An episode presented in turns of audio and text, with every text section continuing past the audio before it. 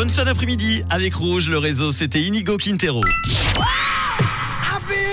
La bonne nouvelle du jour met en lumière le Refettorio Geneva. C'est un restaurant gastronomique pour les plus précaires. Imaginez un restaurant gastro solidaire où les plus riches paieraient pour les plus pauvres. Eh bien, bonne nouvelle, ce restaurant existe non seulement à Genève, mais aussi dans 11 autres villes dans le monde. Le concept est simple. À midi, le restaurant est ouvert à tout le monde et le soir, il est réservé aux personnes en situation de précarité qui y mangent donc gratuitement. Les menus sont financés par le chiffre d'affaires de midi et des L'idée de ce concept qui vient d'Italie était de cuisiner les invendus de façon gastronomique. Le midi, donc, il propose une entrée, un plat et un dessert, un omnivore et un végétarien. Ce repas finance donc partiellement le repas du soir. Le reste est financé par des généreux donateurs. Alors, on a souvent l'image de la soupe populaire. Là, ce sont réellement des menus gastronomiques qui sont proposés et chaque mois, il y a d'ailleurs des guest chefs. Ce sont des chefs étoilés qui viennent cuisiner. Pour pouvoir y manger le soir, il faut se rapprocher des associations, des prestataires sociaux